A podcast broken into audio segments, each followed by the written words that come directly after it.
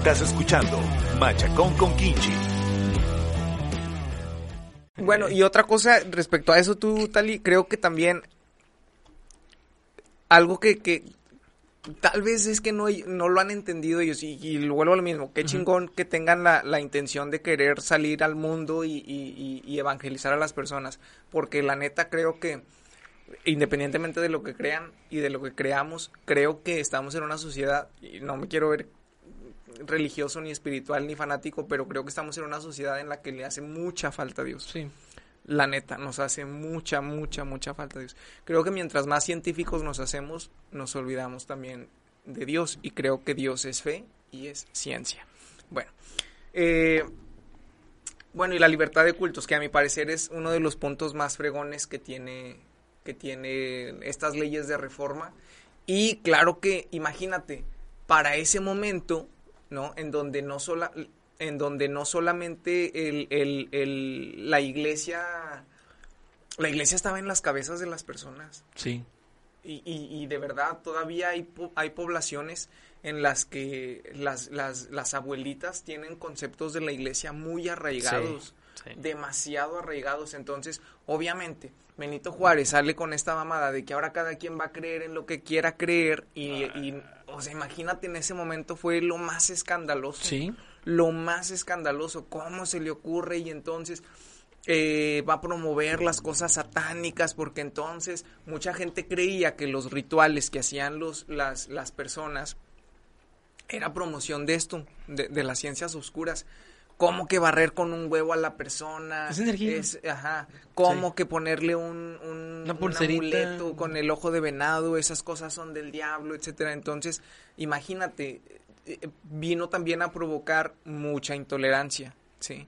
Eh, y pues bueno, eh, finalmente creo que en la actualidad esto de, de, de, de que cada quien crea lo que quiere creer, creo, a mi parecer, que únicamente en las ciudades grandes se ve un poco, tiene un poco como de garantía. Y sí. no tanto porque lo creamos, sino porque pasa a ser segundo término. Las sí. creencias en la actualidad pasan a ser segundo término. O sea, vean, nosotros eh, creo que hemos hecho bu buena mancuerna en, en, en, estos, en este tipo de, de, pláticas, pero a mí nadie me preguntó si creía en Dios o no creía, y, y creo que no les interesa, y yo igual con ustedes, porque creo que no, pasa a ser segundo Es que como término. que no te interesa, ve muy feo. Es como cada quien. Exacto. El respeto, nos caemos con madre, somos muy buenos amigos a pesar del poco tiempo que tenemos. Tus creencias son esas, las respeto, Gus, las respeto, Tali, las res, espero las respeten. Claro. Y no tiene por qué afectar nuestra amistad. Exacto. No tiene por qué. Exacto, exacto. Y, y, entonces, cada vez que en algún en alguna plática puede llegar a salir un tema en donde se pueda exponer un tema religioso, eh, lejos de sentirme agredido, me va a enriquecer. Claro. Porque tu fe eh, y la tuya y la mía va a enriquecer. Porque, claro, que yo no te voy a decir algo que busque que seas peor persona. No, una peor sí, persona. no, eso, una eso me recuerda. Este, digo, hablando de eso, y ahorita nosotros, digo, pues, viviendo aquí, casi casi la religión de la población local es, es casi la misma. Sí. Pero si recuerdas, hablamos con los señores, este de la India, güey. Oh, sí. Y sí, nos sí, estuvieron sí, platicando sí, sobre sus dioses, sobre sus creencias, sobre todo. Es como que, wow. wow. Un tema chido. Sí, bastante. Muy, muy chido. Sí, sí, sí. Bastante, poder bastante. saber todo eso. Mira, yo les, les hago, neta, les hago una atenta invitación a ustedes y al público. Vean American Gods. Neta, vean American Gods. Te Tiene un mes hablando, diciéndome eso, güey. es que, días, no es que neta, neta, neta, neta, neta, te está hablando precisamente no del punto de la fe de los humanos, güey, sino de la necesidad de la fe de los dioses. Los antiguos dioses que estás hablando de Odín, que estás hablando de Thor, que estás hablando de la, la diosa del amor, que no es Margarita. Que no es Margarita. Correcto. Te la gané, güey. No, no, me, no se me, me ocurrió. La diosa de la cumbia. este, entonces, y, y, te presenta a los, a los nuevos dioses, que es la tecnología, mm. que es el mundo, que okay. es también este, que es también Jesús, porque Jesús es de los nuevos dioses. Entonces dices sí. tú, ay, güey, o sea, sí está muy chido en esa cuestión del perfil psicológico, no de la necesidad del humano en tener fe, sino de los dioses tener la fe de los humanos. Exacto. Entonces, sí te ah, mueve. Es una perspectiva, es el, otro lado de la moneda. Es el otro lado de la moneda. Entonces, sí te pone, sí te pone, eh, la, lo, no es una guerra, güey.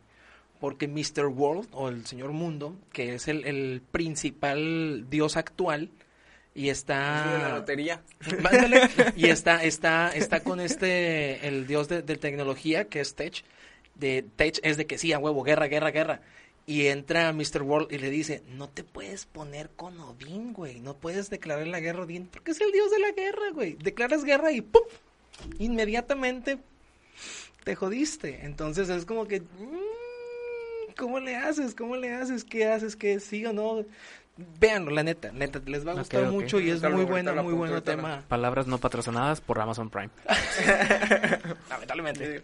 Oye, y bueno, ya para, para cerrar el tema de, del Benito, eh, fue eh, uno de los de los puntos también a favor de este personaje en pro de la de la soberanía nacional es el em, cuando llegan los franceses y que muchos aquí le tiran mucha tirria porque dicen, güey, ¿cómo fusiló a Maximiliano si Maximiliano era bueno y que vino y porque Maximiliano vino a hacer muchas cosas chidas.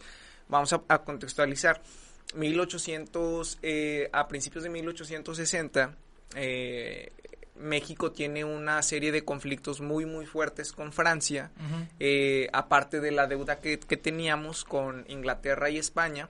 Y entonces Benito Juárez, para organizar todo el sistema, ¿no? Que había generado el, desorden de las leyes de reforma, las guerras y demás, eh, pues decide parar esta, parar las deudas pero no les dice, no les voy a pagar, o sea, sí les voy a pagar, pero denme chance. Tengo. Ajá, entonces. Debo dinero, pago no tengo, ¿qué quieres que haga? Debo. a mí.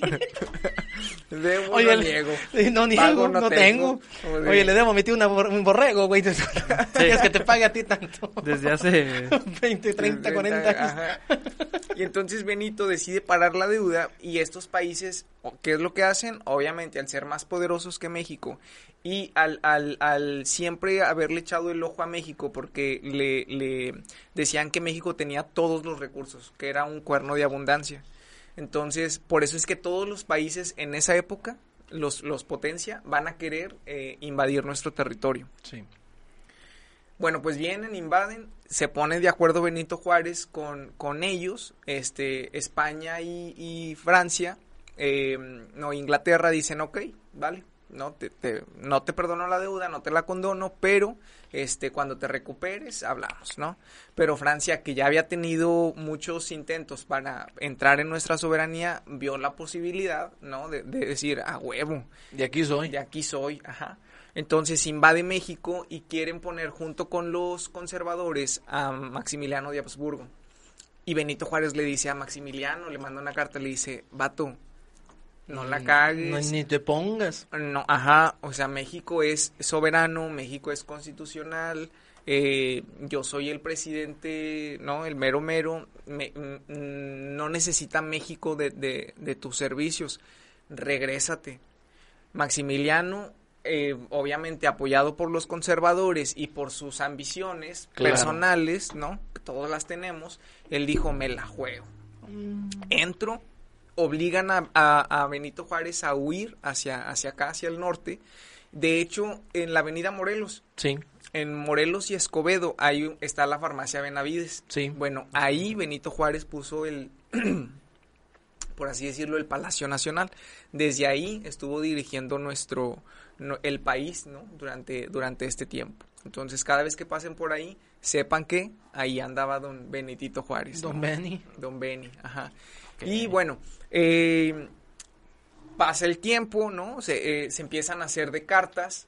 incluso Maximiliano le dice, eh, oye, pues mira, no la hagas de todos, Benito. Ya me trajeron, no me voy a regresar.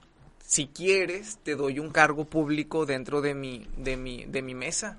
Eso a Benito Juárez, ya te imaginarás. Oh, y para las pulgas. Le, le, prendió el, la mecha. Y rápido, pues está chiquito, digo, estaba chiquito. estaba chiquillo, ¿no? Y le dijo, ¿sabes qué? O sea, esto que me acaba, este ofrecimiento para mí es una ofensa. Sí. Chíspale porque te va a cargar el peso de la ley, ¿no? Ok. Y entonces Maximiliano dijo, pues que me cargue. Y entonces es aquí donde ocurre eh, Benito Juárez, que viene a ser como una segunda independencia, porque manda hablarle a todos los mexicanos y les dice, es momento de luchar nuevamente por nuestra soberanía. ¿Se unen o qué pedo? Dicen que como no teníamos ni armas, porque obviamente, pues imagínate, si por eso detuvimos la, la deuda, porque no había lana, Mm. pues no había armas, ¿no? No había un ejército para luchar. Entonces dicen que los mexicanos de la época, a punta de, de, de, de, de machete, a pedradas, le ganaron al ejército francés que venía comandado por, eh, Ah, de ahí viene la historia de los nopales, güey. Por Napoleón Bonaparte. ¿Cuál? Sí, sí, sí, sí. O sea, de- era un chiste eh, y dije, no lo entiendo. Y me sentí tan tonto. Diga, a ver, ¿de qué se trata? Y sí, precisamente hubo un momento, una guerra con los franceses, en las cuales, como dices, no teníamos armas, no había nada. Y los nopales, gracias a las espinas, fue lo que en parte ayudó a ganar a los mexicanos. Fue así que, güey, ¿qué Ouch. pedo con esto? Digo, fierro, a pedradas, a machetazos y a pierrotazos de aquel entonces. Fue como votaron a los. a los Hay franceses. imágenes, hay murales que nos explican eso, ¿eh? Eh, Sí. Y, y- y ustedes ahí pongan en, en Google, este, en Google, pónganle batalla de, de México contra Francia, 1864, intervención francesa, y van a ver a los mexicanos literal con los machetes y a los franceses con sus armas. Los mosquetes, Ajá, sí. Exacto, con los mosquetes.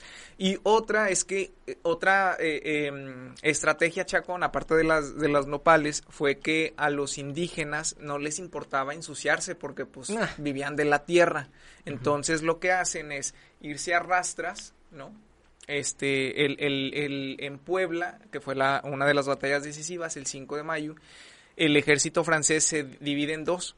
Entonces, los mexicanos, en la estrategia de los mexicanos fue arrastrarse, ¿no? Por el centro, porque se dividieron. Sí. Por el centro se arrastraron, eh, lanzaban, eh, hacían ruido y entonces estos se iban matando entre los franceses. Ya. ¿Sí me Sí. explico? Entonces, cuando llegan, los mexicanos salen de entre la tierra, ¿no? Co- como Sí. surgen de la tierra y entonces ahí es donde ocurre que uno de los eh, indígenas mexicanos le, ah, le quita la bandera al, al francés y en- de ahí la, la frase célebre de viva México, cabrones. Sí. O sea, ¿no? De, de no nos van a poder Ok. pegar. Sí. Y entonces, bueno, pues sale Maximiliano de Habsburgo en el 67 y entonces aquí es en donde Benito Juárez, pues evidentemente se consagra como uno de los de los más importantes de México por por todos estos aciertos, ¿no? Que tiene respecto a las decisiones y al no titubear, ¿no? Al decir si es necesario la guerra, Ah, la que guerra. muchos que muchos muchos presidentes actuales por evitar la guerra que también digo en parte lo aplaudo Sí. ¿no? porque creo que el, el- lo, lo último a lo que debemos de llegar los seres humanos es a la guerra Sí. porque creo que tenemos un recurso muy importante Sí. que podemos utilizar a favor de nosotros Y más los mexicanos. Sí, sí, sí. Entonces, este, pues en parte, pero en ese momento, pues sí, ¿no? Era, era como necesario. Oigan, y pues ya por último, la expropiación petrolera, ¿no? Que, bueno, venimos a, eh, ahora sí que en, en cuestión de, del tiempo, ¿no?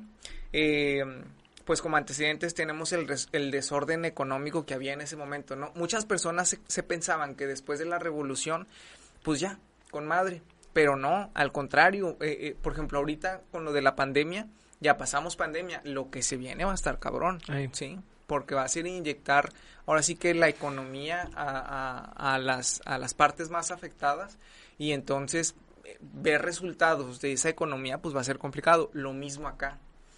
Se dice que durante, el- durante los movimientos revolucionarios a principios de 1900 el sector del petróleo y el sector de la de la de la eh, de la minería fueron de los pocos afectados, ¿sí? Pero ¿por qué? Porque eran manejados por compañías este extranjeras. Entonces, obviamente, al ellos regularse de manera independiente, pues no había no había mucho problema, ¿no? La revolución como que les pasó de lado. Sí. Sin embargo, obviamente, ¿no? Los, los trabajadores del, del, del, del petróleo, pues claro que dijeron, oye, no manches, ¿cómo que se van a regular muchas cosas en favor de otros trabajadores y nosotros vamos ¿Qué a onda? seguir ¿Qué igual? está pasando? se hace un sindicato, ¿no? Y entonces empiezan a pedir, pues obviamente que se les den garantías, ¿no? Pero los, los, los de las compañías petroleras dicen, no, pues no, no nos da para, para pagar. Lázaro Sí, ¿verdad? Lázaro. Lázaro. Lázaro. Cárdenas. Lázaro arma una comitiva en la que dice, a ver, estudien las, el, el petróleo, ¿no? Para ver si es cierto que como dicen ellos, no se pueden solventar estas cosas. En, 1800, en 1936 se hace una, una ley, ¿no? Para poder expropiar las nacion, eh, los bienes en favor de la La nación. nación. Y entonces ahí este Lázaro les dice, oye, pongan, pónganse al tiros porque existe esta ley y si no funcionan en relación a los mexicanos se va a expropiar. Entonces los, las compañías extranjeras dijeron, no, pues no hay problema, ¿quién la sabe manejar? Entonces, cuando Lázaro Cárdenas, Lázaro Cárdenas expropia, ¿no? Y que, que dice ya son mexicanas estas compañías, eh, quieren sabotear el proyecto, las compañías extranjeras. Y dicen, ok, nos llevamos todo, nos llevamos reservas, nos llevamos, y a ver cómo las hacen funcionar. Para tratar como de, de, de que Lázaro Cárdenas se echara para atrás. Y entonces aquí ocurre otro de los grandes milagros mexicanos. En Bellas Artes, las personas hacían filas con todas sus riquezas, incluso hasta con animales, Sí. para poder pagar las deudas que dejaron eh, estas compañías mineras, eh, petroleras, y también para poder pagar la capacitación del personal, del nuevo personal, ¿no? Este, Sí. Ahora mexicano, que iba a, a manejar estas compañías petroleras. Y por eso se dice que el petróleo eh, mexicano no es de Pemex, sino de todos los mexicanos. Ajá. Porque fueron los mexicanos ¿Quiénes Los pagaron? quieren pagar. Exactamente. Entonces, y ahí viene, viene otra, otra, otro punto interesante. Que dicen, pues sí es de los mexicanos, pero yo en mi vida he visto una gotita de, de petróleo. Pero, pues el petróleo en la actualidad, sobre todo para México, ahí es donde se descubre que el petróleo puede ser eh, una, vaya, lo que, pues, básicamente lo que movió a México hasta que Peña Nieto dijo, se nos acabó la gallina de los Los huevos huevos de oro. ¿Se acuerdan? Sí. Que dijo, Pemex ya no está dando para más. Que claro, eh, yo digo que sí, pero pues la verdad solamente ellos la, la conocen. Entonces, eh, pues esto es lo que sucede con lo de la, con lo de la expropiación. Eh, vino a solventar muchas cosas, obviamente porque el petróleo, pues en la actualidad, todo lo que tenemos a nuestro alrededor, pues es básicamente un derivado de. Y entonces, Venga la pregunta. ¿Cuál pregunta? La que le hicimos allá a la niña. ¿A qué edad? Ah, ¿a qué edad te enteraste de que los dinosaurios están hechos de... Los dinosaurios de plástico están hechos de dinosaurios de verdad? ¿A qué edad? ¿Te enteraste que los dinosaurios de plástico están hechos de dinosaurios de verdad? Ah, El por cierto, sí, cierto. Luego, luego, luego Eh, les dicen, luego Hay, hay planes este con el señor Gustavo Así para es. que lo vayan siguiendo en sus redes, para que lo vayan siguiendo por todos lados, no en la calle. Pero No, no, Gracias favor, por no, no, no especificar. eso, sí. Está bien que ya podemos salir, pero no acosar. Ajá. por favor. Pero bueno, aprovechando, señor, sus redes sociales para que lo sigan. En el Facebook es Gustavo Vázquez Pacheco y en el eh, Instagram. Instagram, Instagram. gracias, es Gustavo Puros Cuentos. Excelente. Señor Tal y sus redes sociales. Tali en bajo Yang 2, en todos lados. Ahí me Mm. encuentran. SR Chacón 87 en todos lados y en tu corazón. Vamos, cabrón. Nos vamos, tengo que llegar a lavar trastes, se me olvidó lavarlos el día de hoy. A ser de cenar. Ey, Max. Studios House. Cuídense mucho, disfrútenlo. Bye. Vemos.